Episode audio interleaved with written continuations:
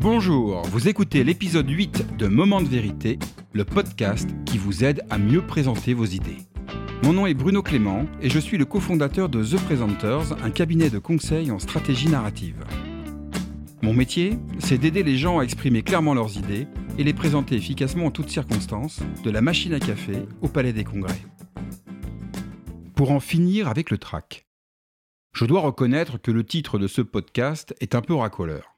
Car si vous espérez vous débarrasser du trac après l'écoute de cet épisode, j'ai une mauvaise nouvelle à vous annoncer, ce ne sera pas le cas. En revanche, la bonne nouvelle, c'est que je vous propose de partager un autre regard sur le sujet. Et si le trac était une chance? Une chance, tiens donc. La chance d'avoir les mains moites, d'avoir le cœur qui bat trop vite, d'avoir la voix qui tremble? C'est quoi l'idée? Pour comprendre mon propos, je vais vous raconter une anecdote que l'on attribue à Sarah Bernard, illustre comédienne de la fin du XIXe siècle, et égérie entre autres d'Edmond Rostand, l'auteur de Cyrano de Bergerac. Sarah Bernard est sur la scène du théâtre de l'Odéon, en pleine répétition, et durant la pause, une jeune comédienne s'adresse à elle et lui dit Madame, je ne comprends pas, quand je suis sur scène, je n'ai pas le trac. Et Sarah Bernard lui répond, non sans malice Ne vous inquiétez pas, jeune fille, ça viendra avec le talent. Alors au-delà du caractère un peu cassant de la réponse, je vous l'accorde, l'idée qui est derrière est très puissante car elle exprime pourquoi nous avons le trac. Quand on a conscience d'avoir un talent à exprimer ou une idée importante à partager, nous y mettons de l'enjeu et nous avons à cœur de le faire au mieux. Et mon associé Sébastien, qui a une longue expérience de metteur en scène, vous dirait qu'un comédien qui n'a pas le trac est un comédien dangereux car il n'a pas pris conscience des enjeux de la pièce et de l'importance du rôle qu'il interprète. Et c'est exactement la même chose pour vos présentations. Alors oui, le trac est une chance. La chance de prendre conscience que vous avez un rôle à jouer dans la défense de vos idées. Mais pourquoi avons-nous le trac? Tout simplement parce que l'homme est un animal social. Nous avons besoin les uns des autres pour avancer dans la vie. Les enfants ont besoin du regard bienveillant de leurs parents pour se construire, et vous avez besoin de la confiance de vos pères pour faire avancer vos idées. Le revers de la médaille, c'est que nous sommes tous plus ou moins dépendants de notre image sociale. Quand vous prenez la parole en public, la dépendance à l'image sociale, c'est la petite voix intérieure qui vous dit ⁇ Qu'est-ce qu'ils vont penser de toi? Qu'est-ce que tu fais là?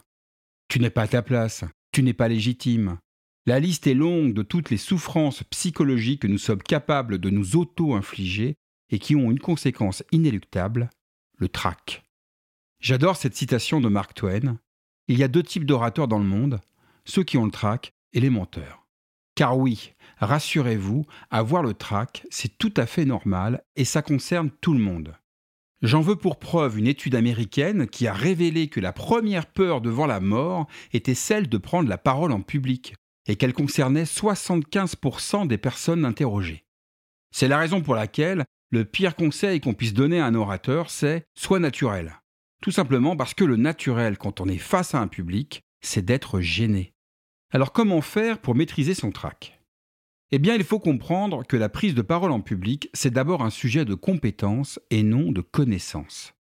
Pour prendre une analogie, ce n'est pas parce que vous connaissez parfaitement comment fonctionne un vélo que vous savez en faire. Pour cela, il faut pédaler, pédaler et pédaler encore jusqu'à ce que vous n'ayez plus besoin des petites roues pour avancer. Et c'est la même chose pour l'expression orale.